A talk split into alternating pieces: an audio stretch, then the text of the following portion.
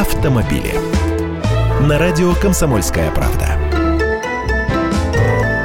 Здравствуйте, чего это я вам обычно про всякую скукотищу рассказываю? Жизнь ведь она веселая, ключом бьет. Вот живой пример. Женщине подарили красный кабриолет Mercedes-Benz SL500. Ну, подарили на день рождения, с кем не бывает.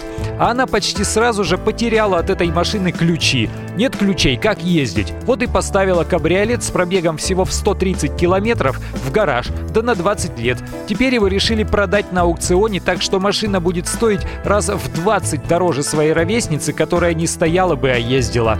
А вот еще один пример из непонятной нам жизни. В минувший понедельник американская компания Tesla обошла корпорацию General Motors по объему рыночной капитализации и стала самым дорогим производителем автомобилей в Соединенных Штатах. Рыночная капитализация компании Tesla превысила теперь 51 миллиард долларов. Вот столько теперь стоит фирма, которую мечтатель Илон Маск создал всего лишь в 2003 году и которая продает лишь две модели автомобилей смешным по меркам мирового автопрома тиражом, не дотягивающим и до объемов продаж нашего АвтоВАЗа.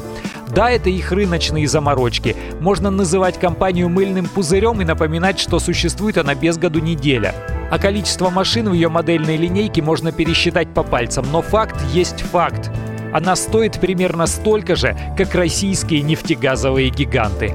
Я Андрей Гречаник, автоэксперт «Комсомольской правды». С удовольствием общаюсь с вами в программе «Дави на газ» по будням в 8 утра по московскому времени. Автомобили.